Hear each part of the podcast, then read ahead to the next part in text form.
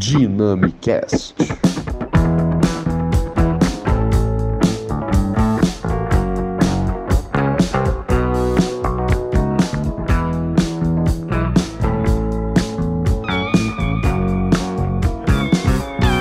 Fala pessoal, sejam bem-vindos ao primeiro episódio da primeira temporada do Dynamicast. É aqui que você pode acompanhar de tudo um pouco. Eu sou o Pedro, o meu sobrenome é Delira e é um prazer estar aqui com vocês. Aqui, gravando comigo, na sua casa, está ele, Gabriel Ferreira. Fala com a gente, Gabriel. Fala, grande Pedrão, como é que você tá, cara? Tudo bem? Tranquilo, cara. E você? Cara, tudo ótimo, né? Assim, louco por conta da quarentena já, mas é isso aí. Temos que seguir essas restrições importantíssimas. Inclusive, nós vamos falar sobre um pouco, né? O tema, tema diz respeito um pouco ao, ao coronavírus. E assim, só falar um pouquinho do, do podcast, né? Nós, nós conversamos sobre, sentimos anseio é, de ter, de criar um podcast é, que pudesse que pudesse contemplar assuntos diversos, né, que pudesse é, ter uma temática interessante, principalmente aqui voltada é, na cidade de Três Rios, né? A gente estava tava comentando sobre algumas produções aqui. Então, é você que está chegando agora, você que está ouvindo o, o Dynamicast, foi um anseio é, é, de dois jovens conversando e que estão loucos na quarentena e que querem produzir coisas interessantes. E daí surgiu o Dynamicast, espero que vocês gostem.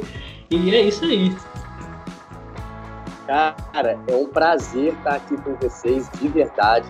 É, eu fico muito agradecido aí é, a você, Gabriel, que topou a ideia, a gente criar isso. É, além de tudo, cara, eu também queria agradecer ao público né, as pessoas que nos ajudaram aí com a questão dos questionários que a gente disparou para a galera, sabe? É, a gente teve um, um, número de respostas muito legal, a gente teve feedbacks muito interessantes da galera. É, saiba que a gente está de olho em tudo e em breve, pessoal, a gente vai estar tá disponibilizando os resultados para vocês, beleza? É, já fica o convite também para vocês seguirem o nosso Instagram, o arroba tá bom? A gente vai sempre estar tá atualizando ele lá, a gente sempre vai querer estar tá interagindo com vocês, pessoal.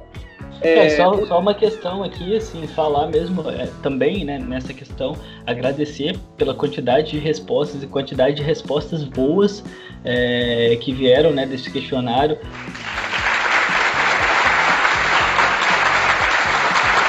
É, e, e, aí dizer dentro dessa, dessa, desse seu gancho do, do, do Instagram que a galera para a galera mandar mesmo, comentar, falar sobre propostas de temáticas, porque a gente está disponível, está super aberto a criar coisas com o público.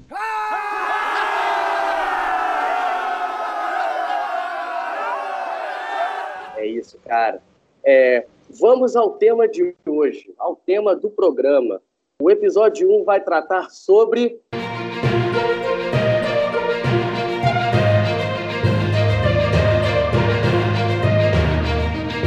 Cara, um tema importantíssimo já para esse primeiro episódio, né? É um tema atual, óbvio, só se fala nisso no mundo, quer dizer, só se fala de coronavírus no mundo, mas com ele umas outras questões são levantadas e é uma dessas questões que nós vamos falar hoje, que é a descredibilização da imprensa e o coronavírus. É um tema muito importante, espero que vocês curtam aí. Falar com o Paulo, né? O nosso convidado é o Paulo. Então, Paulo, se apresente aí, porque senão eu e Pedro a gente fala pra caramba aí. Uh, eu agradeço muito o convite, eu sou Paulo, uh, amigo pessoal aí do Delira. Fiquei muito honrado de participar desse episódio pioneiro, né, do Dynamicast. Se o episódio flopar, não foi culpa minha. é, eu sou cientista político, né, então a gente vem trabalhando aí dentro de uma, de uma série de temáticas. Além disso, eu sou administrador, né? Delira é meu calouro, um dos que me Opa. deixa mais orgulhoso. E eu espero poder contribuir, estou junto aí com vocês. Fico muito feliz pelo convite. E vamos que vamos. Coronavírus é um assunto extremamente importante, extremamente delicado. E a questão da mídia também acho que a gente teve aí um, um episódio interessante para a gente avaliar o impacto e a importância da, da mídia no nosso país. Paulo, é, como você bem disse, né, é uma questão muito delicada e muito pertinente também. Então eu queria só, só fazer essa introdução para a gente poder passar também a palavra para vocês. Eu acho que para a gente falar um pouco dessa descredibilização da imprensa, a gente precisa falar, é, obviamente, sobre o papel que ela tem na sociedade. Né? O surgimento dela se dá é, é, com uma característica que é que é, tem até um termo que é watchdog, ela, ela surgiu muito com, com, com essa pegada de ser um, um cão de guarda mesmo da sociedade, é, um, um, um, órgão que. não um órgão, né? Mas, mas surgiu com essa pegada de fiscalização da sociedade. E essa motivação, inclusive, é, ela é importante de ser falada porque é a partir dela que a tentativa de descredibilizá-la acontece.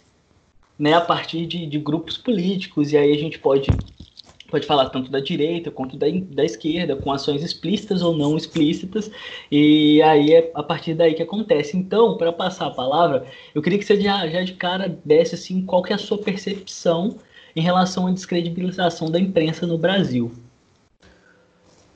Gabriel, assim, eu com certeza não conseguiria falar melhor que você, né, que é jornalista, é, mas você me deu um gancho perfeito para já jogar aqui o recorte de como eu enxergo a mídia hoje no Brasil, né? A imprensa em geral no Brasil. A gente tem um fenômeno curioso e vai muito ao encontro do que você falou. Vamos falar de espectro político, que é onde eu fico mais confortável. Vamos falar de Rede Globo, né? A esquerda bate na Rede Globo e a direita bate na Rede Globo. Quem que tá certo nisso? Por que isso? Por que que isso acontece, né? Por que que é tipo Globo lixo para lá, Globo lixo para cá? Não tô falando que seja ou que não seja. Porque os, ambos os lados do espectro ideológico não enxergam na, nas mídias tradicionais, e a gente tem Grupo Globo, televisivo, né? Globo, Record, SBT, não enxerga o seu próprio watchdog, né? Tipo, a, o dog não tá observando de forma correta o, o, outro lado, né? Então a Globo não tá fazendo o trabalho que eu quero, sendo de direita ou sendo de esquerda. E aí acaba que a gente esquece do princípio básico de, do que deve ser uma mídia, né? Primeiro que o jornalismo é uma ciência. Eu não acredito muito no, na questão da da, ciência 100% neutra, porque cientistas são seres humanos e sempre tem uma, uma pegada ali, né? Mas não deixa de ser, o jornalismo é uma ciência e ele passa ideias. Ao mesmo tempo, a gente tem que separar o que é mídia do que é corpo editorial. E aí exatamente, temos, exatamente. Aí a gente tem fatos. Eu, eu cheguei a estagiar como voluntário num projeto da, do IESP-UERJ, que chama Manchetômetro é, um laboratório chamado LEMEP, que é um, ele estuda mídias em geral e o manchetômetro era um, um, um estudo de manchetes, né, como o nome já diz, e a gente avaliou várias manchetes. Então, o que, que é ideologia e o que, que é real nesse discurso? Se eu falar hoje que a, o corpo editorial está mais próximo, mais alinhado dos discursos da direita, eu falo num embasamento científico. Não é porque eu acho que a Globo ataca ou deixa de atacar. Primeiro que vamos pensar assim, você não imagina o William Bonner votando no PSOL, né? Então a gente já sabe que o William Bonner, como chefe do jornalismo da Globo, não pode ser de esquerda e não vai permitir que o jornalismo de esquerda, enquanto ele, figura atuante, é, permita que o seu jornalismo seja desse lado. Mas a imprensa tem o seu próprio lado. O corpo editorial tem o seu próprio lado. Então, quando é válido fazer uma puxada de lado ideológica para a esquerda ou para a direita, eles vão fazer. E o jornalismo, enquanto ciência, vai fazer o trabalho dele. Só que se você pegar as pesquisas desse manchetômetro, você vai ver que esse discurso mais veiculado pela direita, por exemplo, de foice de São Paulo, Globo comunista, não é real. O que, que o manchetômetro estuda?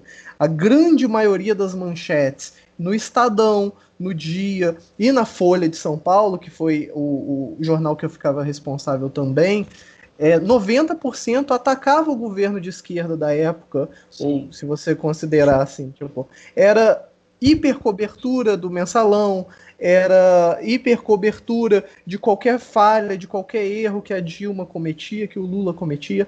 Então, assim, editorialmente, a gente não pode falar que as nossas mídias tradicionais seguem um discurso ideológico de, de, de esquerda. Mas o jornalismo é diferente. O jornalismo está aí para informar. Algumas coisas são notícias, algumas notícias são apenas notícias, né? Você veicula notícia lá.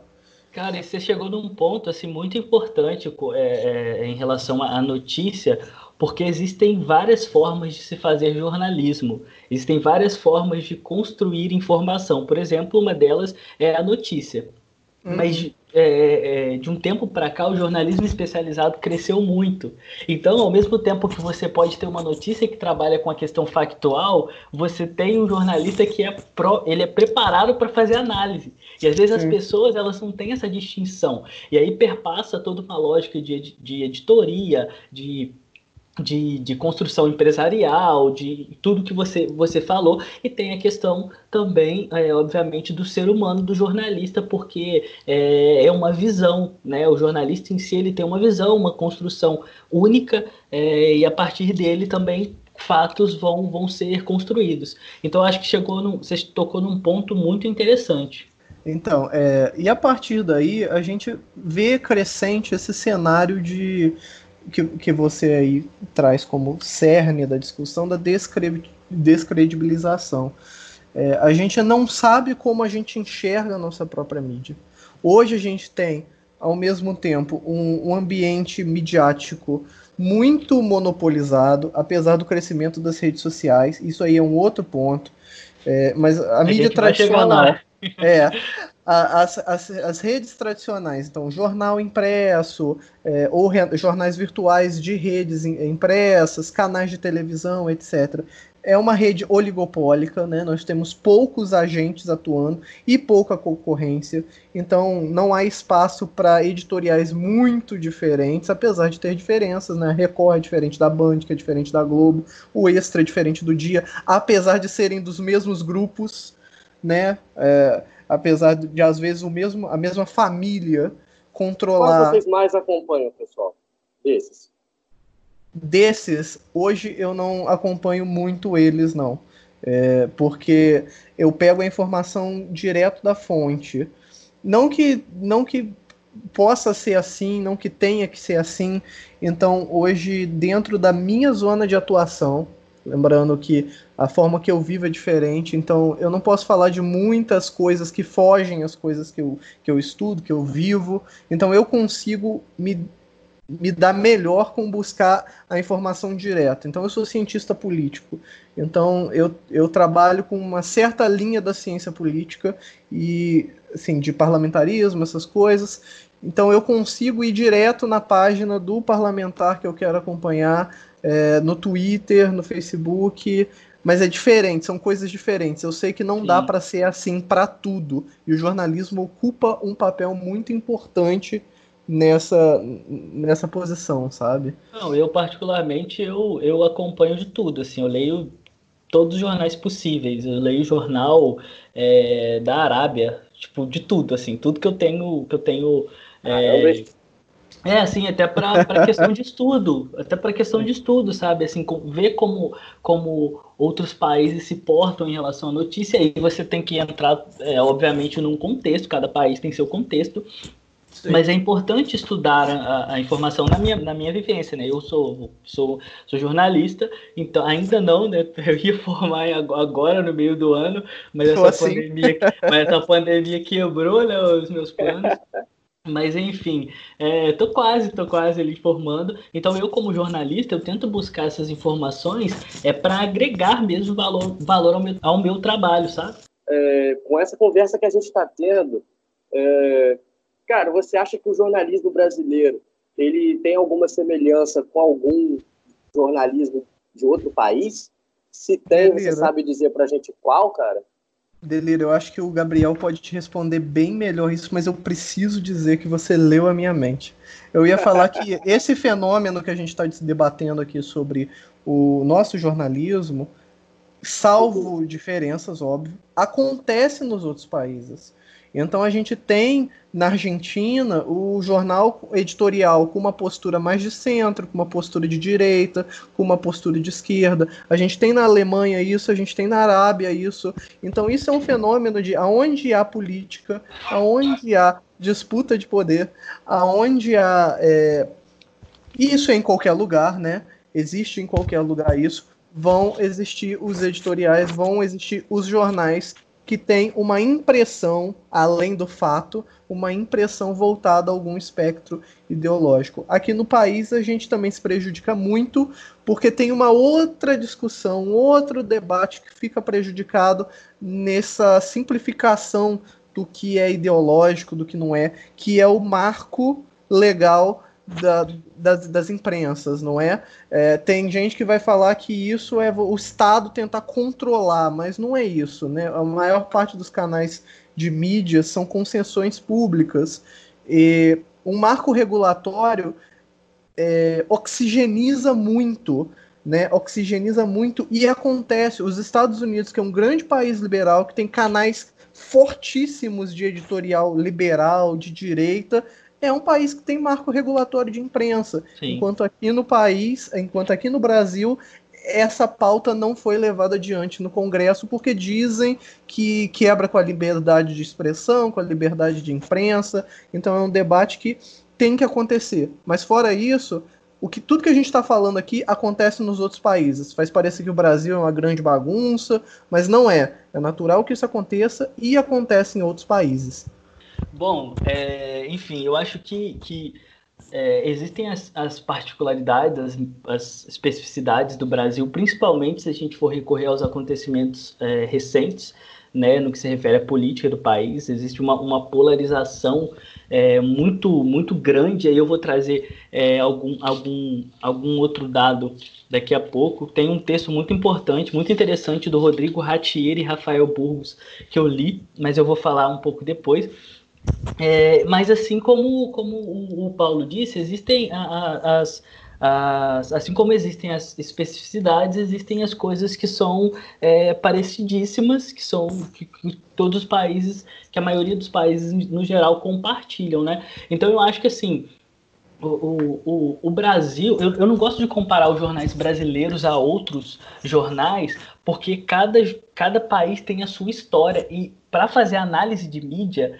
é importantíssimo contextualizar historicamente cada fato, porque ele vai alterar é, a, a, o andamento da mídia, como a mídia vai se portar, como que. Sabe, por exemplo, eu estou lendo um livro do, do, do Glenn, é, o Glenn, do, dono do The Intercept, ganhou o prêmio Pulitzer, é, inclusive Glenn Greenwald, vocês já devem ter ouvido falar dele, e ele fala muito do, das mídias nos Estados Unidos. Quando o Edward Snowden o procurou para falar sobre, sobre para vazar algumas informações sobre a, a, vigilância nos Estados Unidos, eu, é, é, ele, o Glenn vai falar sobre, sobre algumas mídias que, que, que eram mancomunadas com o governo. E aí ele fala do, do, da história, ele relata um pouco da história dos Estados Unidos em relação a essa questão midiática, e aí eu sugiro a leitura de vocês, sugiro que vocês procurem.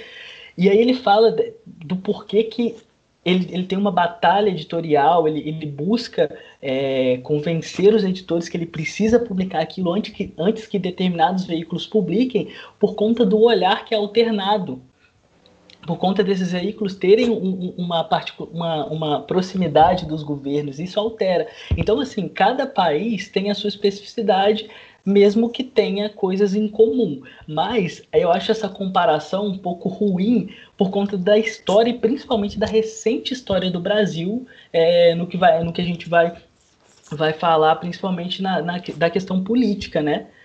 Então, assim, eu não, não, gosto muito de comparar, porque o, o Paulo bem disse no, no, início, inclusive, tem toda uma questão editorial, e aí tem, tem a questão também histórica de cada país, mas muito boa pergunta, inclusive. Bom, então, é, e aí, dentro dessa questão da descredibilização da imprensa, eu queria levantar um, uma outra questão, um outro fenômeno, que é. Ô, que são, Ronaldo. na verdade. Oi? Ronaldo, fenômeno. Ó, acabamos de ver a final da Copa do Mundo de 94, meu amigo. Acabamos não, né? Acabamos não, né? Porque alguém aí não, não deixou eu ver, né? Acabou! Acabou! É tetra! É tetra! Oh, que, que isso? Tá bom, mas vamos lá. Um outro fenômeno assim que acompanha um pouco dessa descredibilização, eu queria saber do olhar de vocês em relação a isso, tanto do Pedro quanto do Paulo, é, que, são as, que são as fake news, os fenômenos das, das fake news. Como vocês enxergam isso? É, o que, que vocês é, visualizam desse, desse, desse acontecimento? De, como que vocês enxergam isso aí? É, vamos lá. As fake news, eu acho que ele vai, vai dar um, uma liga muito boa no nosso debate no que vem adiante também, né? Porque existe, existe a informação falsa por, por erro, por e a gente vive numa, numa era de informações intensas, né? De, de fluxo de informação intenso, de informações é, que você consegue chegar até o limite da especificidade, do detalhe, do detalhe, do detalhe. E quando você cria, você massifica uma prática, uma metodologia é, das fake news, né? Você até tem uma, agora uma categoria fake news, porque você fala notícias falsas, não tem tanto impacto. Mas quando você transforma isso em método, em metodologia, você prejudica muito o que a gente chama de democracia.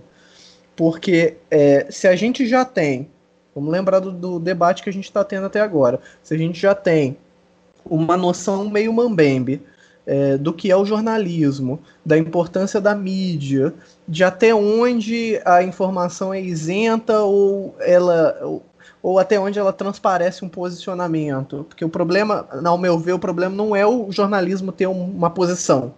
O problema é o jornalismo disfarçar essa posição. Esse é o problema para mim, porque você engana o leitor.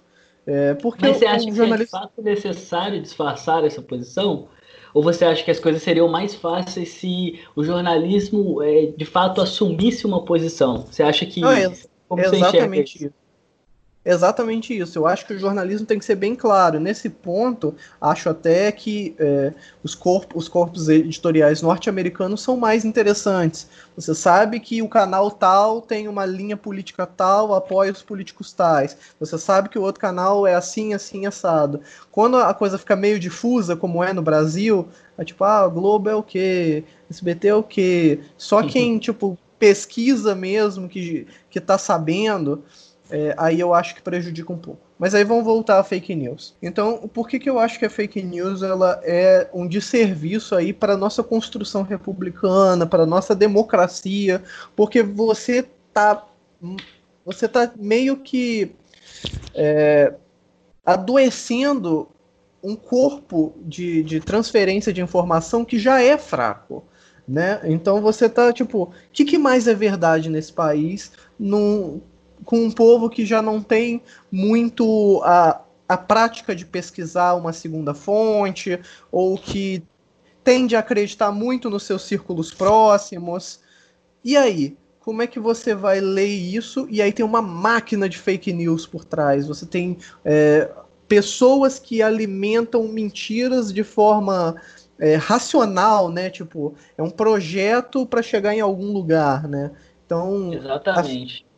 É, eu, eu acho que hoje a fake news é uma das maiores ameaças que a gente tem à nossa construção democrática. O que mais me incomoda, pessoal, é relacionado aí às fake news, né? São que a maioria das pessoas que acabam repassando essas notícias, bom, pelo menos eu quero acreditar, que a maioria das pessoas elas não pensam nos impactos que essas notícias elas podem causar. Eu faço parte de um grupo de pesquisas na Rural de Três Rios, né?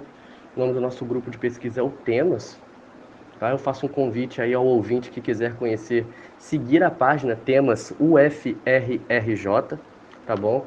E a gente tem feito aí é, posts, né, chama, que a gente tem denominado temas na pandemia, relacionados aí é, ao coronavírus, né? Eu, na última semana, fiz um resumo de uma matéria que foi veiculada na BBC News Brasil, né, intitulada Coronavírus e o Abandono de Pets. Tá? É, e nessa matéria, né, ela mostra para gente que em algumas partes do mundo como no Oriente Médio, por exemplo, né, os animais de estimação eles estão sendo vítimas da pandemia consequente do novo coronavírus. Mas vítimas, neste caso, não pelo fato de estarem ficando doentes, né? Se, já que, segundo a Organização Mundial da Saúde, é, é possível o contágio de animais por contato com pessoas já doentes, mas não há dados disponíveis que comprovem o contrário. Ou seja, não há dados disponíveis que comprovem que animais possam estar disseminando a doença para seres humanos. Neste contexto, então, eles estão sendo vítimas do abandono. Esse abandono ele é consequência de notícias falsas que vêm sendo veiculadas. É, notícias onde dizem que é, os animais estão disseminando a doença para seres humanos. Não estou falando que isso é uma justificativa para o abandono deles, tá bom? Mas é, é só uma prova de que notícias falsas elas geram consequências terríveis, como por exemplo essa onde os animais estão sendo abandonados, sabe? Ainda no final dessa matéria fica uma reflexão muito importante, né? Ela, a entrevistada, ela diz que nós deveríamos ouvir a OMS e os cientistas. Não, deve, não devemos dar ouvidos a fontes não confiáveis, né? Ou seja, ela está fazendo aí uma menção às fake news, que são veiculadas aí a todo tempo e que causam um impacto muito grande, sabe? A OMS, baseada em dados, ainda afirma que até agora a transmissão de humano para humano continua a mais relevante, pessoal. E a única recomendação que a OMS faz em relação aos animais é para que se os donos estiverem com sintomas do novo coronavírus, né, para que eles mantenham a distância dos animais, para que os animais não possam contrair a doença, né? Então, fica aí essa reflexão para todos, né, sobre os, o impacto que uma, que, uma, que uma fake news ela pode causar. E assim, muito bom que, o que você falou, é, e assim, só, só lembrando, uma assim, eu vim para Três Rios há umas três semanas mais ou menos, né? É, eu estudo em Mariana, na Universidade Federal de Ouro Preto, e um, eu fui ao mercado e tinha, para você ver como, como que as fake news são, são de fato um, uma grande ameaça, né? Eu fui ao mercado e um, um, um, senhor muito gente boa, inclusive, gente boníssima, assim, eu, eu, sempre que eu vou lá eu fico conversando com ele, ele comentou sobre uma notícia da OMS falando sobre o, H1, o H1N1. E aí vem a, a, uma comparação que, para mim, muitas vezes é, é, é, é, inconcebível, assim, é uma comparação que, que não cabe, sabe?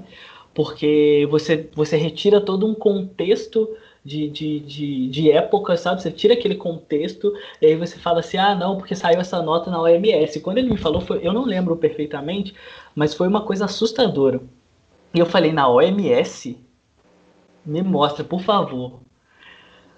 E aí ele, tipo assim, ele foi me mostrar e de repente ele falou assim, nossa, parece que tiraram o vídeo, que esquisito. e aí eu, aí ele falou, não, mas eu recebi isso no WhatsApp também. E aí, por fim, eu conversei com ele, falei um pouco, expliquei para ele um pouquinho sobre, sobre esse fenômeno das fake news, indiquei para ele algumas agências de checagem. Por quê? Porque as fake news elas não se limitam somente a quem constrói a informação. Olha. Quem repassa também tem responsabilidade sobre isso. E aí vem, e assim, obviamente a gente precisa compreender essa questão que você bem disse sobre a informação é, tem muita gente que de fato não tem informação, não recebe é, é, é, o acesso, não tem acesso à informação. E por quê? As pessoas não são preparadas para isso. E aí a gente sim. pode endossar uma discussão sobre o sistema. Sim, e aí sim. não é, eu acho que não é um assunto para hoje, porque senão a gente vai falar em 10, vai ficar aqui 10 horas. Mas é uma, uma, questão sim. que fica aí de reflexão para o ouvinte. Por que, que as pessoas não têm acesso à informação? Sabe? Sim. E até hoje, se, por exemplo, a gente fala muito da internet, a gente fala muito sobre, sobre as informações viralizarem de uma forma, é, de uma forma é, muito é, maior né, do que era no passado por conta também da internet. E aí a gente se deve se, se perguntar sempre o porquê. Por que, que essa informação viralizou e o moço da esquina aqui de casa não sabe disso? Sim. Será que te custa também conversar sobre se você tem acesso, de certa forma, se você tem acesso, você é privilegiado. Né?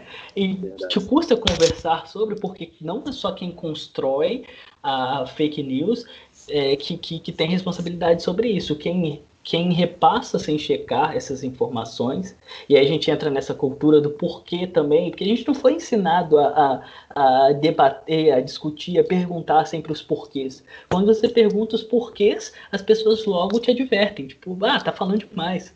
As pessoas não querem que, que você pergunte, sabe? Então, são, são perguntas aí que ficam de reflexão para o ouvinte é, no que se refere a essa esfera mesmo das fake news, sabe? Não é só quem constrói, é quem passa, é quem, é quem constrói é, de, forma, de forma limitada, sem mostrar que o motivo por qual está tá se limitando aquilo, quem dá meia informação e não mostra que está dando aquela meia informação porque, porque é, é, é o objetivo daquele veículo, sabe? Isso também é, é, um processo, é um fenômeno que faz parte das fake news. Então tem várias formas disso. Então só só para complementar vocês, assim, só para trazer um dado interessante, só para fechar assim, não fechar, né? Se vocês quiserem falar mais alguma coisa, mas na semana, como como o Paulo falou sobre ameaça à democracia, na semana do impeachment, o monitor do, do, o monitor do debate político é, no meio digital no Brasil, da Universidade de São Paulo, constatou que as notícias mais circuladas estavam sendo notícias fraudulentas. E aí eu trouxe o termo fraudulenta porque há uma discussão muito interessante assim é, é, é dentro do, das, das, pessoas que fazem essa pesquisa de mídia sobre o termo fake news, porque é uma notícia falsa, só que notícia ela surge como um, um como um como uma informação verídica, né? Então Sim. é uma coisa no mínimo é, é, é, que traz incongruência ali. Então tem muitos muitos pesquisadores trazendo essa discussão por conta disso, né? É, que é uma notícia falsa. Então, tipo assim, não é contraditório? Notícia falsa, já pegando todo o histórico, só para só deixar aí para vocês. É, e eu, é, ele leva a ideia do, do, do, fraudulento, né? Porque existe o dolo, né? Porque existe a intenção de cometer o crime.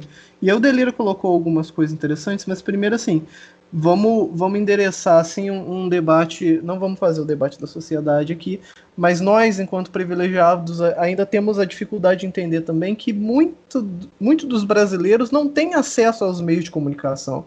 E quando tem, por exemplo, o Brasil hoje, com toda a riqueza que tem, se não me engano, acho que é 49 ou 59% das pessoas que têm acesso à internet de qualquer forma ou de qualquer qualidade. Então, tendo acesso a essa informação, por causa dos nossos níveis educacionais, investimento nessa área, a gente também não tem muita capacidade de processar essa informação. Então, a gente está num cenário em que as fake news são muito férteis e aí vem o que o, o Delira falou, e isso é importante endereçar.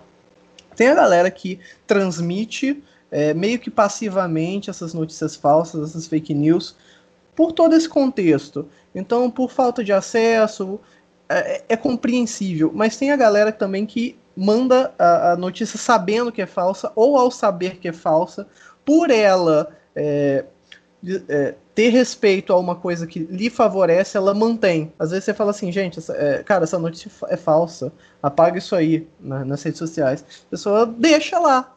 A, a, pessoa ri, manda uma figurinha e deixa lá. Então existe aí também muito de, um, de, uma pressão de uma cultura individualista, que também rende um 10 mil podcasts mas a gente avança nesse, nesse sentido de uma cultura, de uma sociedade mais individualista. Então eu prejudico o outro, ainda que seja verdade ou não, desde que os meus interesses sejam contemplados. E aí, por último, é, e aí é sondado, porque eu andei conversando, porque o Delira falou sobre abandono de animal, eu andei conversando com as pessoas do Patinha Amiga, né, já que a gente está aqui em Três Rios, é. e com a pandemia, no início da pandemia, é, eu fui lá resolver um negócio que me pediram para doar um, um, gatinho que foi encontrado na rua e tal, abandonado, e, e, já até consegui no mesmo dia, mas enfim, com a pandemia, o canil do, do Quatro Patas, lá do Patinha Amiga, é, começou a receber muitos, é, isso daí é informação das pessoas de lá, muitos animais de, de pedigree As pessoas estão abandonando os seus bichos de estimação com medo. E aí tem vários porquês. Pode ser, pode ser o medo de deles transmitirem, pode ser o medo de não sei o quê. E aí eu não estou entrando nas justificativas. Eu não acho certo é. de qualquer forma. Essa é a minha posição, mas é um fato que está acontecendo. Ela falou que na, quando eu fui lá, na época, né, sei lá, semana passada, quando eu fui lá, ela falou que recebeu dois bulldogs, um um pug e um desses maior que eu esqueci o nome agora. Eu não sou muito, eu não sou muito dog person, não, eu sou cat person. é, mas, ou, ou, seja, em uma semana recebeu quatro cachorros é, de pedigree por causa da pandemia. Então, e a gente não sabe se é por causa de fake news ou não. Mas então ajudem aí quem puder ajudar lá o canil. É isso aí. É, e Paulo, você falou sobre a, a acesso à internet. Recentemente eu escrevi uma matéria para o Notícia Preta, que é um portal de jornalismo antirracista que eu, que eu faço parte, eu colaboro, e a Prefeitura de BH, ela, ela informou que, que iria distribuir, distribuir em algumas unidades de, de alguns supermercados uma, uma quantia de cesta, cestas básicas. Eu não me lembro muito bem o tanto, mas para as, as famílias carentes, as famílias é, é precisavam se cadastrar na internet. E aí eu fui fazer esse levantamento e aí eu, eu encontrei uma pesquisa do Instituto de Pesquisa Econômica Aplicada, IPEA, que e o nome da pesquisa é As, Tecnologi As Tecnologias e Seus Usos. Foi divulgada em 2019. É, essa pesquisa mostrou que, que mais de 90 que mais de 90% das classes A e B são usuários de internet e já nas classes D e E que são as classes predominantes nas escolas públicas do Brasil, somente 42%, por, somente 42% de, de, desse grupo está conectado. Então, assim, é um dado que, que, muito, muito importante de se levantar. E é importante para a galera questionar, sabe? Porque às vezes você vê uma medida como, como. Às vezes você vê uma notícia eu tenho, eu tenho tentado, eu tenho conversado muito com os meus avós em relação a isso. É, a minha avó, a gente conversa muito sobre coisas da faculdade e coisas do tipo. A minha avó, ela, quando ela vai à república que eu moro, os meninos, tipo assim, eles adoram ela, ficam conversando horas e horas. E eu converso muito com a minha avó sobre essas questões, assim, de, de às vezes o nosso olhar, ele é também condicionado, né? Então, quando a gente tem uma notícia como, como sei lá, tal coisa vai mudar amanhã, às vezes o seu olhar já está condicionado a pensar que aquela notícia é ótima, excelente. Só que às vezes você tem que problematizar algumas coisas para poder falar assim, poxa, é, para mim, tipo, essa notícia não vai ter alteração, mas e pro moço ali da minha esquina, será que vai? Que eu conheço há 25 anos? Sabe? É, é levar essas questões porque são questões importantes, sabe? Então, só para deixar aí. É, quando uma notícia é bizarra demais, cara, a gente também já tende logo a achar que é o quê? Que é uma fake news, certo? É, isso aí. Mas pode ser Vocês... Brasil também. oh, mas então, exatamente, fugir um pouco disso. Vocês viram o que o presidente dos Estados Unidos da América falou essa semana? Eu vi, cara. Hum. Exatamente. Ele se baseou em absolutamente nada e recomendou que as pessoas injetassem desinfetante no corpo no combate contra o coronavírus. O que vocês têm para falar sobre isso? Primeiro, uau, né? Assim, uau. um tanto quanto surpreendente. É, Paulo, dê as honras aí, eu, eu finalizo aqui, porque é, é muito para mim, é muito para é mim. É muito, né? É muita informação. Cara, eu acho muito problemático, porque a gente começou a naturalizar a cultura do tio do pavê. E aí o tio do pavê virou presidente. E esse é o problema, esse é o problema da fake news. A gente nunca sabe quando é Piauí Herald, a gente nunca sabe é, quando é sensacionalista e quando é uma declaração oficial, sabe? Quando o Donald Trump ele indica para os seus próprios protegidos, né, cidadão norte-americano, que injete. É, pois é, que injete produto de limpeza na veia. Se der merda, se alguém fizer isso seguindo ele, ele vai poder falar que foi piada. é, tipo, ele vai poder falar que não foi sério, apesar dele estar tá dando uma declaração oficial, num pronunciamento oficial. Só que a gente naturalizou a, a cultura tanto das, das notícias falsas quanto do tiozão do pavê. Muito problemático isso. Cara, muito cara, bom você ter levantado esse tema, viu? Muito bom você ter levantado esse tema, porque vai calhar muito com o que a gente vai falar sobre o, o coronavírus né? Porque isso, isso aí também é, é uma. É, a gente tem toda a questão da análise do discurso, né? Eu, eu tenho algumas pesquisas publicadas sobre isso, e assim, é, é, é assim, nitidamente é In estratégia. Estratégia, sabe? É estratégia. Eu tenho algumas que... pesquisas publicadas sobre isso. Esse é o nosso NBA. Pô, tenho que valorizar meu trabalho, né, pô? Já, Deus deu essa beleza aqui, tem que me valorizar, pô. Ah, o currículo tá aqui embaixo na descrição. É, aqui embaixo. Aproveita e manda emprego, gente. Manda emprego aí. Mas enfim, é, o que você falou, é, eu queria falar, levantar um, um outro, uma outra questão que aí eu acho que a gente já pode entrar na, no, no, na questão do coronavírus, nos impactos que, que essa descredibilização da imprensa é, tem nessa, nessa pandemia, é que, por exemplo, é, tem um conceito na sociologia que chama pós-verdade, né? E, e, e, ele, tipo assim, esse fenômeno, ele, ele diz que uma pessoa está mais condicionada a acreditar em uma informação caso esteja alinhada com as crenças desse indivíduo que fala.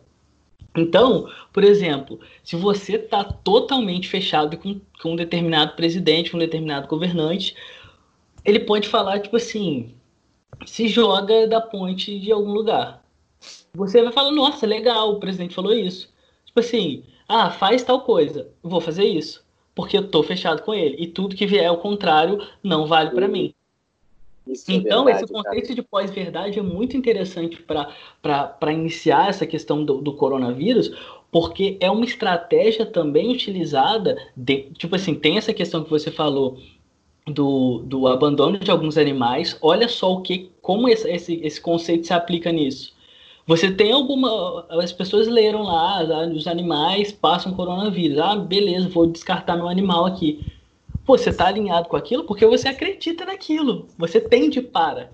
Então, eu acho que, que é um conceito importante para a gente falar, porque é, dentro do, do, dessa pandemia do coronavírus, a imprensa tem sofrido muito com essa desinformação, com essas pessoas que propagam desinformação ou informações assim é, absurdas, que são desinformações, na verdade, né? Uhum. Então, assim, é, a pandemia, eu acho que tem sofrido muito com isso, sabe? Com essas desinformações que podem ser entendidas, para mim, dentro desse conceito de pós-verdade. É, eu separei uma frase do. É, eu tenho que procurar aqui, deixa eu dar uma, uma pesquisada.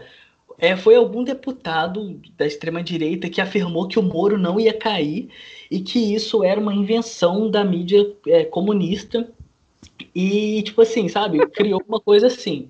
E aí a galera embaixo nos comentários é, é bizarro, assim, galera, para você que tem é, senso crítico, leia os comentários e começa a, a pensar sobre os comentários. Existem, existem comentários, assim, extremamente absurdos, que você olha e fala assim, meu Deus do céu, onde chegamos? E aí, é, esse deputado ele publica isso é, e aí a galera embaixo que, que, que tende para aquele, aquele discurso, que tende a, apostar, a adotar aquela ideologia, começa a falar embaixo, defendê-lo e coisas do tipo. E aí no outro dia o Moro caiu. Mas aí você percebe que se não cai, a culpa é da imprensa, que divulgou que ele ia cair. Então isso é uma estratégia que tem sido utilizada como um argumento político, como uma ferramenta política. Então é muito perigoso, um cenário muito perigoso que a gente tem vivido. E aí eu acho que a gente pode, assim, não sei se têm mais alguma coisa para falar, mas dentro desse gancho eu acho que a gente já pode falar da questão do coronavírus, né? Porque é um, é um, é um cerne, para mim é o cerne da questão, é essa questão, essa, essa, essa problemática da desinformação no Brasil. Que você falou, primeiro assim, essa a questão da caixa de comentários tem que lembrar que ainda tem mais uma questão, né? Que podem ser bots, né? Podem ser robôs que potencializam aquela informação. Tipo, o pessoal, pô, tem 10 mil pessoas concordando, vou concordar também, porque a maioria, né? Se a maioria está acreditando, eu acredito também. E aí, quando chega no, numa questão como coronavírus, piora a situação, né? Porque a gente está falando de vida ou morte. A gente está falando de uma doença que tem um, um, altíssimo grau, que hoje tem um altíssimo grau de letalidade. Antigamente se falava que o problema do, do corona era é, porque era muito transmissível, né? Era muito volátil o vírus e, mas a, a, letalidade era até baixa. Hoje não é tão baixa assim, né? Você imaginar que 2%, 1%, 2%, 3% de pessoas é, vão, vão morrer, tudo bem que 97% vão se curar, mas é, é uma doença, sim, bastante perigosa, que demanda um pouco de atenção. E, e aí vem lideranças nacionais que manipulam a verdade a seu favor, ao seu interesse político. Isso é o, fim dos tempos. É porque você é você jogar com a vida das outras pessoas e, e ter um pouco de certeza da impunidade, sinceramente. Porque se você pensar que 3% das, dos brasileiros vão morrer, e a gente naturalizar, o, o brasileiro também passa por um processo de dessensibilização. Você naturalizar o fato dessas mortes, né? Você acreditar, porque você fica chocado. Hoje morreu 300 e poucas pessoas. Olha eu dando dado, né? Tipo, 300 e poucas pessoas. Aí amanhã morre, ah, amanhã vai, amanhã vai morrer 800 mesmo. Mesmo, tipo, a não ser que seja um parente próximo seu. O brasileiro tá vivendo esse fenômeno. Cara, é importante você falar disso, viu? Tipo, Porque... e eu. Exatamente. Fech, fechando, fechando assim. E aí essas pessoas olham esse, esse cenário, olham a forma como as pessoas normais, né, os cidadãos, estão observando a doença e pensam, hum, vou me valer politicamente disso. Então eu vou começar a, a jogar uma informação qualquer, só para gerar uma polarização, fazer uma capitalização política. Lembrando que, e aí, tipo, o que, que é política, né? É, é a gente fala política, política, política, mas o que, que é política? Política, em última instância, é disputa de poder. Né? O significado de política é disputa de poder. Então é um cabo de guerra. Tem alguém puxando daqui, tem alguém puxando de lá. E alguém está fazendo isso com coronavírus, coisa que não deveria ser feito. É nessas horas que dá para ser o jornalista isento. Tipo, ah, a informação é essa. Tem gente pesquisando sobre a cloroquina. Pô, então é, é uma possibilidade de cura. Mas não é sair falando que está curando. É tipo, ah, não, poxa, um mês depois de pesquisa científica com cientistas sérios, médicos sérios, químicos sérios, farmacêuticos sérios, a cloroquina foi descartada. Beleza, vamos partir para outra. Mas não, a gente fica em debates ideológicos em cima da vida dos outros. Então isso é extremamente problemático. E assim, só, ah, então... só para fechar bem o que você falou, quer falar, Dileira? Não, então, é, o que então, que você está levantando para a gente aí, Paulo, por exemplo, é que há um costume muito grande de quando as pessoas estão recebendo uma notícia, né, ela, elas, elas interpretam da maneira que elas, não sei se exatamente querem, mas sim da maneira como as convém. Né? Exato. Eu gostei muito, gostei muito da, da, do ponto aí que você falou da, da cloroquina, né? Que as pessoas, pô, está, estão sendo feitos estudos é, onde as pessoas estão testando a eficácia, se ela de fato tem ajudado e tudo mais. Mas então, estão tendo estudos, né? E muitas vezes a pessoa já transforma aquela informação, quando vai repassar, em não, a cloroquina está curando as pessoas, isso já é fato.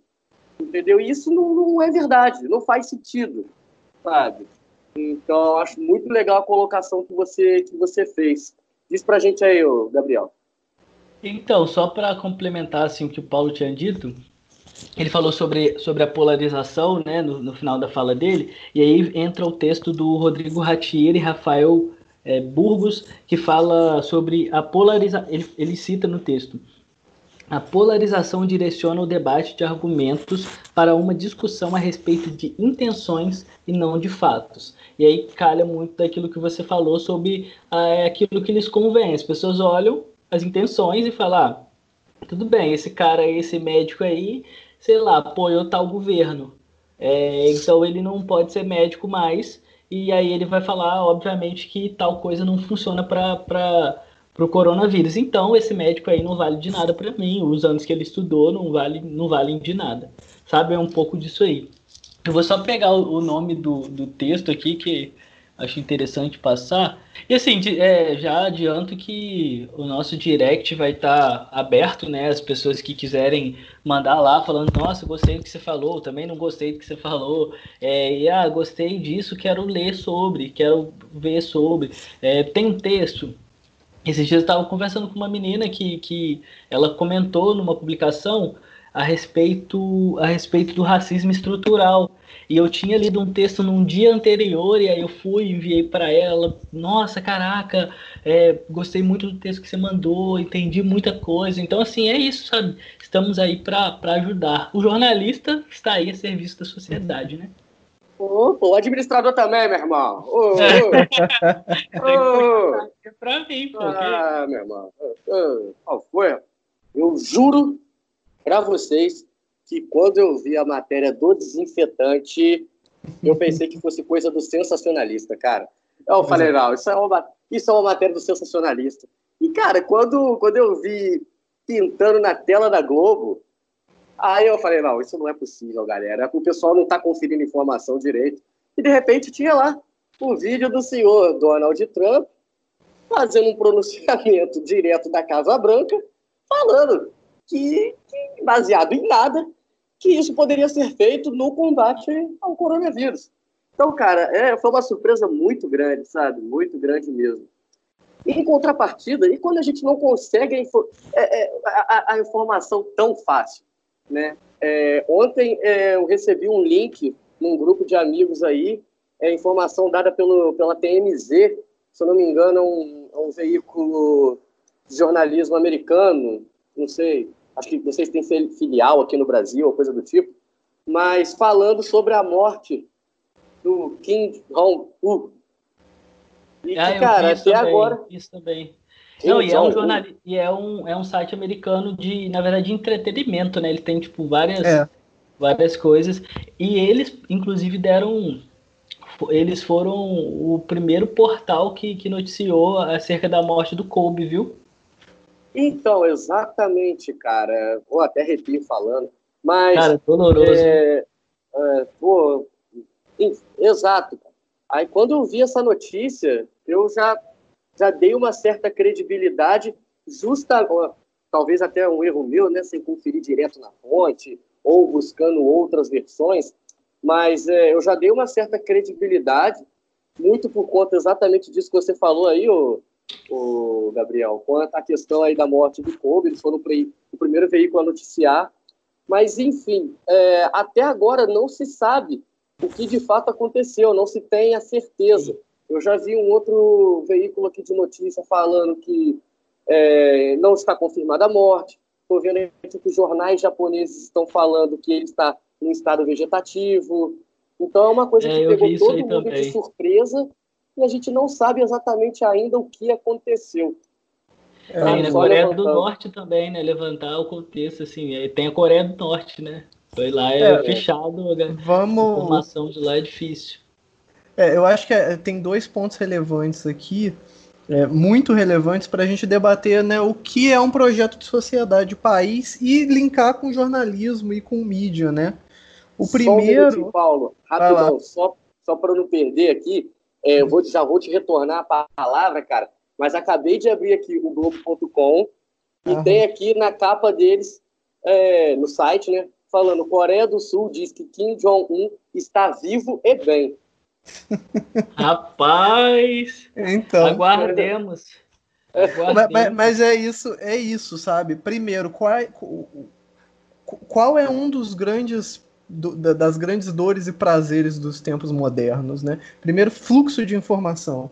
Tudo é muito rápido, tudo tem que ser noticiado, tudo tem que ser averiguado em minutos, em segundos. A coisa aconteceu, já tem que sair. Não tem mais tiragem, tem, né? Mas não é mais tanta prática tiragem de jornal. Você esperar semana que vem para saber do fato. Não, os, os aparelhos de mídia, os aparelhos de imprensa têm que noticiar tudo na hora que acontece. Então, a questão do Kim Jong é, é exatamente isso tipo, num país muito fechado, coisa que já aconteceu, parece que antes ele já tinha sumido mais de um mês e ele reapareceu. É, mas parece que o que potencializou a crença de que ele passou mal ou que ele morreu foi que ele não apareceu no feriado mais importante da Coreia do Norte, que é uh, tipo o aniversário da Revolução lá, é uma festa em homenagem ao avô dele. Já mataram que, que ele fez 15 vezes, pelo menos. Sim. E aí, o primeiro ponto é esse, fluxo de informação. É muito difícil a gente saber o que é verdade, o que é mentira, averiguar. É, e nesse fluxo de informação, uma coisa que eu queria ter falado lá atrás e eu esqueci, é que a mentira se propaga muito mais rápido, muito mais fácil do que a reparação da verdade. Porque o assunto fica velho. Então você lança a, a mentira, aquilo viraliza, aquilo bomba, aí você pode até contrapor com a verdade, mas a galera já está cansada de compartilhar a mentira, não vai compartilhar a verdade com a mesma intensidade que compartilha a mentira. Segundo ponto que eu queria falar é a transparência transparência de informação é um ponto relevante dentro do que a gente chama de democracia moderna. Então é por isso né, que a, a Coreia do Norte é uma república, é, é, bom lembrar isso, mas ela não é uma democracia. Então a gente não vai entrar em detalhes internos da política norte-coreana, mas todo país que quer ser republicano e democrático tem que ter transparência. E a nossa transparência, por questões estruturais, por falta de vontade política, também é muito baixa. Né? A gente pensar que 20 anos atrás que se instaurou o tal do portal da transparência, iniciativa lá do governo Lula, é, é, a, a, gente ainda tem é, nossa, nossa linha de, de internet, a nossa capacidade de ter internet para todo mundo, etc, etc, são muitos pontos, mas transparência é um ponto muito relevante e agora nos tempos de corona tem ocorrido o que o Gabriel falou. Como a gente não consegue averiguar pelo baixo grau de transparência que tem no Brasil, estão usando politicamente um, uma nova prática que eu já nem sei se tem nome no jornalismo, mas de divulgar propositalmente notícias falsas para todo o corpo jornalista cobrir aquilo e depois você falar que é mentira e descredibilizar ainda mais a imprensa. Então, ah, o Moro vai cair o, o exemplo prático que foi dito aqui. O Moro vai cair. Aí você fala isso semana passada, por exemplo.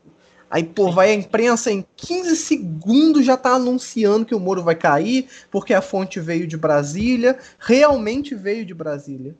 É aí que tá. Os informantes estão passando informação errada para fazer esse jogo de gato e rato. E aí, quando chega no dia seguinte, você fala: você ainda acredita nessa imprensa? Nessa extrema imprensa? é, tá ok? Não, é, é, bom você ter falado isso, porque aí é, foi muito legal você ter, você ter falado isso, porque o problema tá em quem anuncia a mensagem.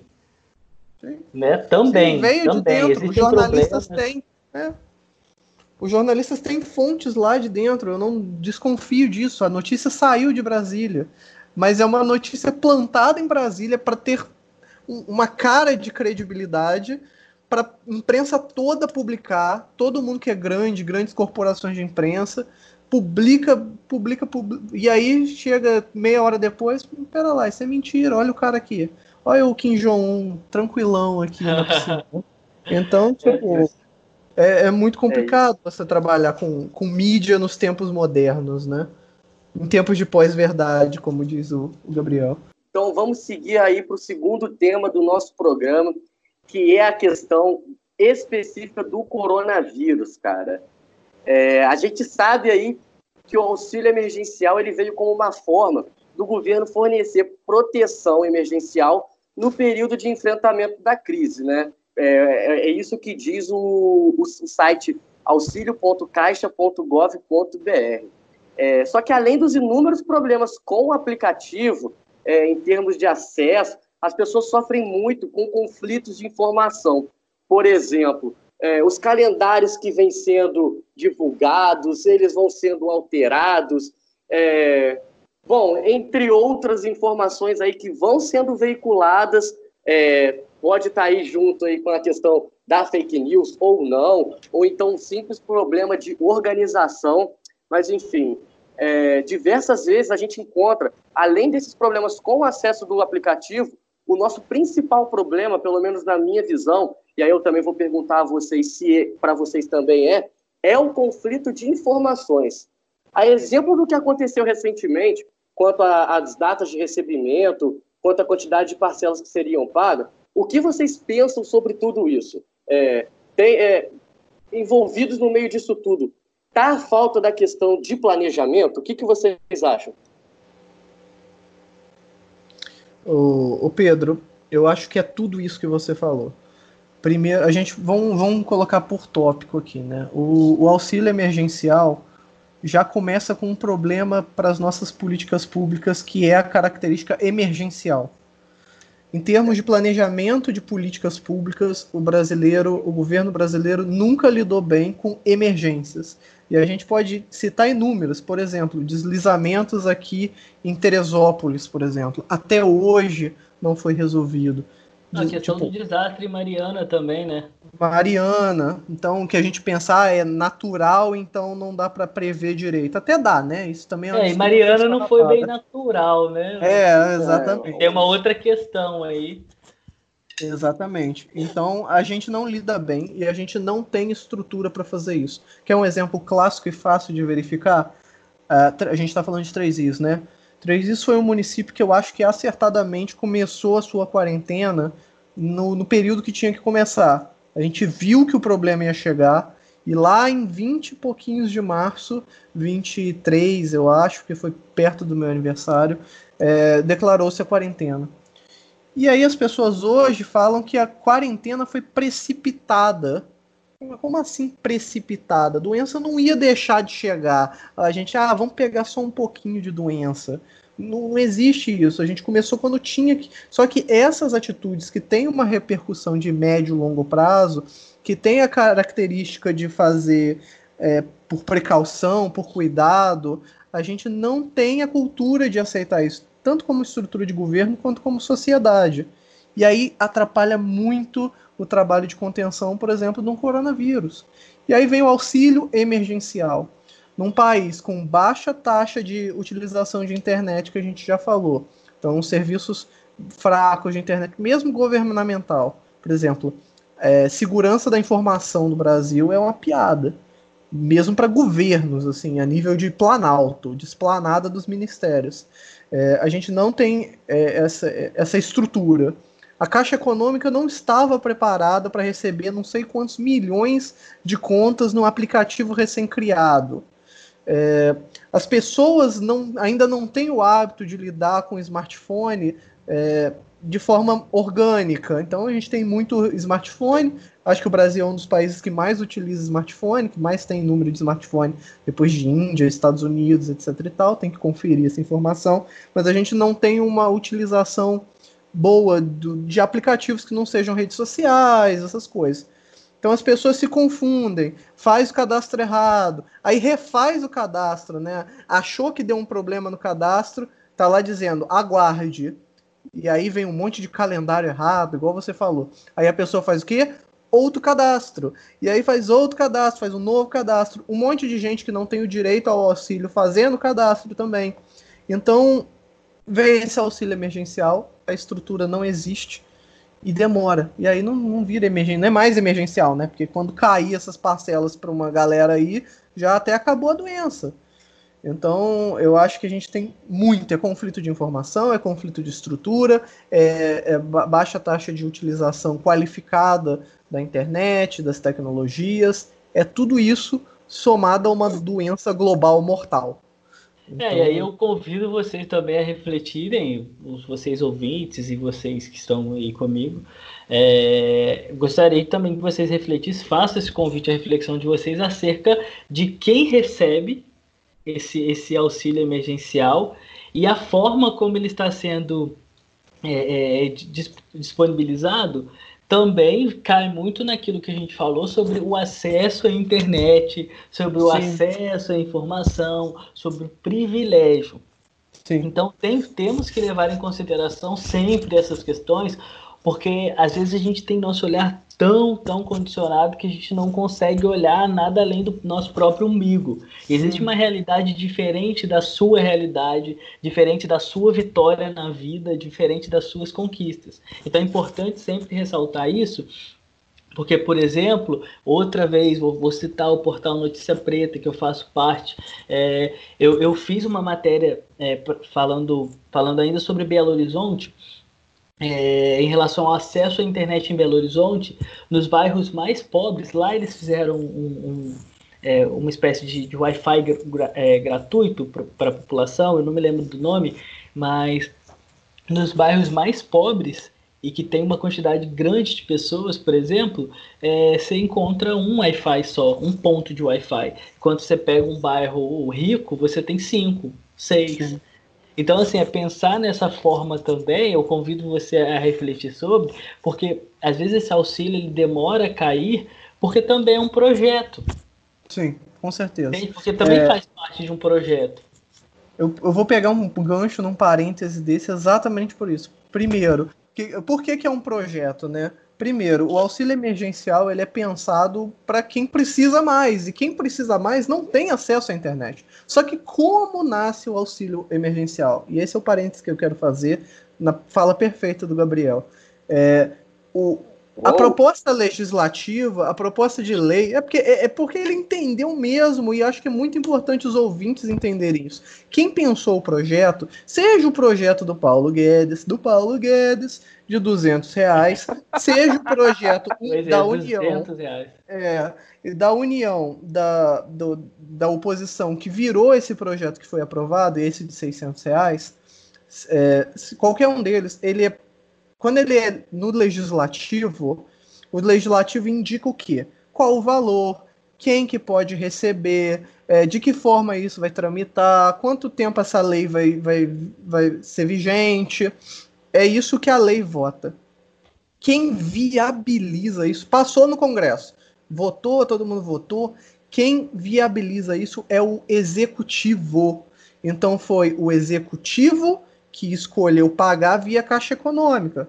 Então eu não estou falando algo que é bom ou ruim, acho até acertado. Mas também foi o executivo que escolheu que a inscrição seria via aplicativo, via internet. Exatamente. Então você vai me dizer que não tem um projeto por trás disso? Eu entendo que, por exemplo, quando você faz o CAD único, você vai no CRAS da sua cidade. E o CRAS está fechado devido à pandemia mas daí você não viabilizar uma coisa outra que não seja um cadastro no aplicativo que você precisa, não só de, de Wi-Fi, porque, sei lá, a prefeitura podia disponibilizar um ponto de Wi-Fi na cidade, qualquer coisa assim, mas você precisa de um smartphone. Se você não tiver, você vai ter que procurar alguém que tenha. E aí você precisa ter um mínimo de conhecimento tecnológico.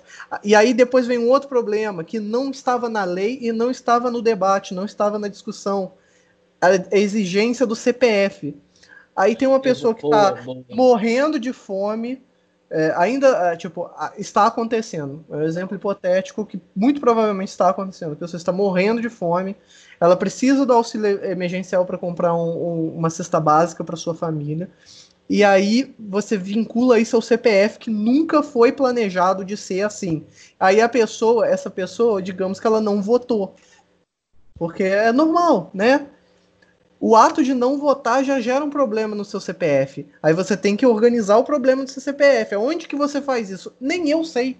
Nem eu sei como essas pessoas. Eu, eu, e aí é uma informação sincera que eu não sei como mas acontece, olha, porque você não votou na eleição passada, no meio de uma doença global, no meio de uma doença mortal, você não pode receber o auxílio do governo. Você que já, já passou por toda a dificuldade de ter que se cadastrar numa plataforma Mambembe, você que já passou por todas as dificuldades, uma série de dificuldades, do nada a CPF inválido. E aí?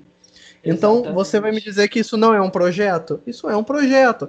É um projeto para demorar a acontecer, é um projeto. E aí a minha leitura sobre isso. É um projeto para fazer com que a sociedade pressione que o comércio volte a abrir, porque a resposta ao fechamento do comércio, dos meios de sobrevivência do trabalhador, foi que o governo ajudaria. E o governo está tem que fazer isso, porque é o papel do governo.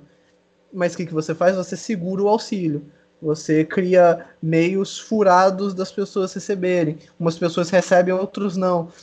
Questão de jornalismo da informação. Você diz que vai pagar a segunda parcela.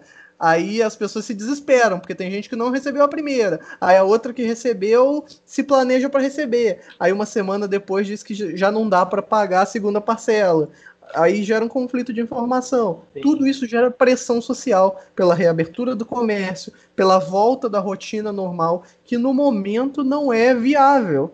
Infelizmente Inclusive não é aqui em Três Rios tinha, tinha ocorrido, não sei se ainda está em, em, em, andamento, uma, uma pesquisa do, do sindicato do, do comerciante, comerciário, não sei, é, e aí estava.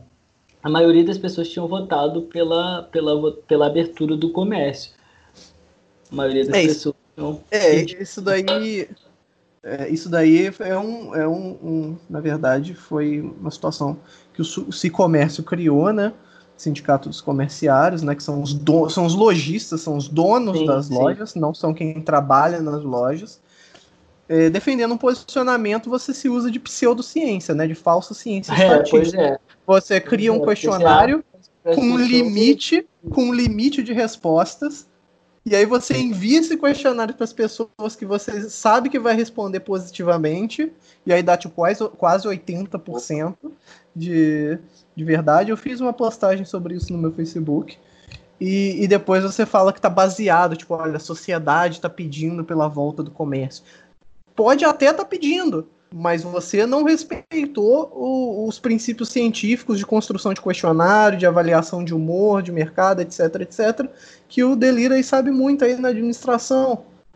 Então não é assim. também isso é isso também a, a ciência isso é algo obviamente para outro podcast, para outra discussão, mas a ciência também é assim nesse presente momento ela tem ganhado uma um, um, um, um um peso muito importante por conta dessa pandemia, né? Ela tem ganhado, de fato, tem tido mais a importância que ela merece, tendo em vista que recentemente ela estava sendo constantemente atacada. E aí, quando a gente fala de ataque essa, a, a, ciência, a gente fala de, em, diversas, em diversos formatos. Tá? É corte de bolsa, é, é outra coisa, assim, são vários, várias formas são várias ações que denotam esse, esse, esse ataque à ciência. Então, assim, é um, é um assunto para um outro podcast, com certeza. Vai ter esse assunto aqui, que é muito importante. Mas é isso aí. Se talvez a gente estivesse valorizando a ciência como ela merece ser valorizada, a gente estaria aí hoje, talvez, numa situação diferente, sabe? É, o Brasil, ele conta com, cara, com, com cientistas e com, pessoas trabalhando em projetos de pesquisa que são incríveis, cara, incríveis.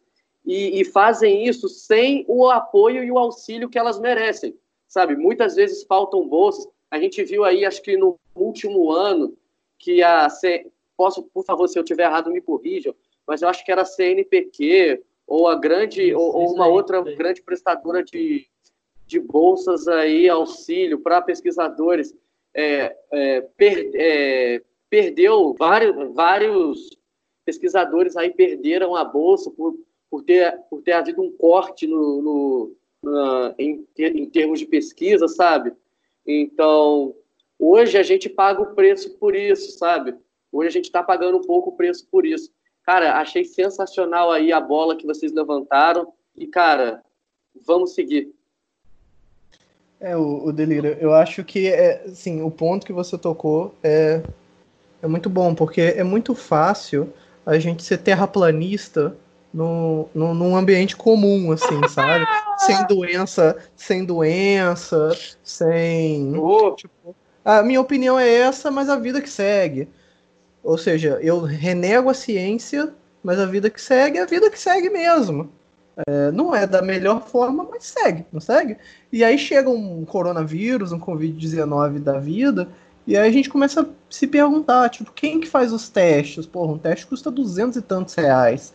Então eu preciso dos testes públicos. Eu preciso que o governo compre o teste, eu preciso que a Universidade Federal produza os testes. A maioria dos hospitais são hospitais universitários, a maioria dos atendimentos públicos. E aí eu preciso do hospital universitário, eu preciso da UPA, eu preciso do SAMU, né? Tipo, quem que vai me tirar de casa é, tendo febre, não conseguindo levantar, eu preciso do SAMU. Aí eu começo a pensar no SAMU, eu preciso, eu preciso de não sei o que. Tipo, quando mexe na saúde, porque a saúde é uma coisa muito cara, aí todo mundo tem que voltar para a ciência e para a ciência pública de qualidade. Porque ninguém tem, porque a gente quer a ah, UPA é uma porcaria, o fim da UPA, não sei o que. Mas quando o bicho pega, acaba, acaba se recorrendo ao posto de saúde, ao PSF, né, os profissionais do PSF. Então, essa doença mostrou para muita gente que não dá para desprezar a ciência. A não ser que você acredite em algo diferente, tão grande quanto, mas aí é outro debate. É mas. Isso. É. Acompanhe o próximo podcast aí que você vai ouvir coisa boa. Opa! Tá vendendo peixe aí. É, convido vocês aí a, a, a fazerem os encerramentos de vocês aí. Se quiserem levantar mais algum último ponto. Cara, eu já estou bem de boa. É, tô de boa.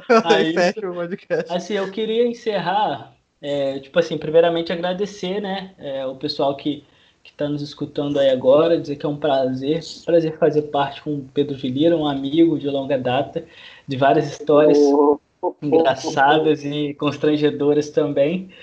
e, agradecer, e agradecer também a presença do Paulo. Fake news! Uma troca muito, muito importante.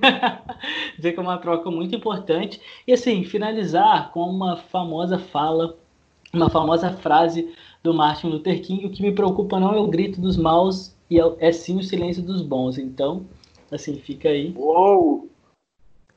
Essa é ideia. Caraca, hein? Paulo, meu amigo, para fechar. Se eu soubesse, tinha, tinha, deixado, tinha falado primeiro, né? Como é que eu vou falar depois do, do, do Terquinho, né? mas, mas é isso, eu vou, eu vou agradecer extremamente o convite de vocês. É, sim, eu vejo muita qualidade, eu espero que o projeto prospere, né? Eu espero que vocês avancem muito. É, já que é para constranger você, Delira, falar que eu peguei esse menino no colo. Infelizmente, é ele, ele, infelizmente ele, ele não era esse homão da porra quando eu peguei ele no colo. ele era só um neném, porque, né? Por, por questão. Mas é isso. É, eu, eu agradeço muito a participação, a troca. Eu acho que a gente teve um debate de alto nível aqui. Eu espero que vá para frente, que as pessoas escutem. É, vou incentivar vocês, se vocês quiserem saber mais, posso fazer um jabazinho aí? Claro. Ô, meu amigo, você está aí para isso. Pode falar. Tá, enquanto isso, minha gata me morde aqui, né? Aproveita que por enquanto não é pago, hein? É Aproveita verdade. que por enquanto, para anunciar, isso é- por é, enquanto, isso, tá de graça. Isso é fake news. Mas é isso, quem quiser so, sabe, saber mais da política nacional, política municipal, é só me acompanhar nas redes sociais, né, Paulo dos Reis. E também queria anunciar, o, tá em ato meu podcast, né, que é o E Lá Vamos Nós, é só procurar Opa. no Twitter, e que a gente faz debates aí que mistura um pouco de política com cultura geek, cultura nerd, para quem gostar disso aí. A gente já tem 50 episódios lançados, e muito obrigado pelo espaço, é um prazer conhecer é, você, Gabriel, que eu não conhecia, é um prazer estar nesse espaço com você, Delira, e eu espero aí um próximo convite. Vou fazer igual aqueles atores da Globo no Faustão, né? É, espero estar aqui mês que vem. Mas eu espero estar aí com vocês na, numa próxima. Com certeza, com certeza vou estar acompanhando o, o, podcast de vocês. Ouvintes, espero que vocês não tenham se chateado. É, deixe seus comentários aí, não sei onde, nas, nas redes sociais aí, para girar o algoritmo. Aqui embaixo, aqui embaixo. É aqui embaixo, deixa aqui embaixo. E doem aí pro, pro Patreon do. do oh, tá, rapaz. Tá na hora de lançar aí, ó. oh, inclusive, eu vou só dar uma outra ideia assim, que eu preciso é, para finalizar.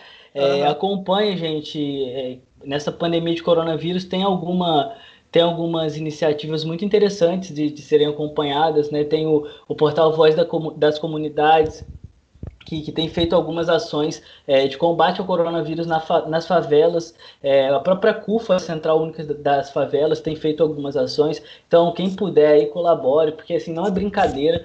E as favelas do Rio, principalmente, têm sofrido muito. De São Paulo também, pelo que eu estou acompanhando, tem sofrido bastante com, com essa pandemia, viu?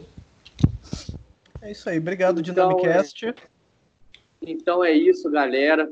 Paulo, mais uma vez, agradecer a sua presença, cara. É, eu gostei muito aí do debate que a gente teve. Meu amigo Gabriel Ferreira, cara, muito obrigado também aí. Vamos seguir firmes com esse podcast. Espero que vocês tenham gostado. É, não esqueçam é, de seguir a, a, a, nossa rede social até agora, que é o Instagram, é o arroba Dynamicast, beleza, galera? Dynamicast pode. Se vocês... Opa! É, o arroba Dynamicast pode. Oh my God. É isso aí, galera. É, queria deixar o meu contato pessoal também aí. é o arroba Pedro Delira 7x. Gabriel, fala o seu, por favor. Ô, vou falar não, irmão. Quem me conhece sabe. Tô brincando. oh! é, Ferreira Gabri, underline no, no Instagram e deixa eu conferir o Twitter aqui, que eu não sei não, pera aí. Deixa eu conferir aqui. No Twitter é Ferreira Gabri OF de oficial. Oh! Oficial, tem a, marca, né, Ticado? Ó, o meu Instagram é PRRJ50, só pra deixar. Certo, então, galera, muito obrigado a todos. Até a Valeu próxima. aí. Até a próxima. Valeu. Versão brasileira Dynamicast.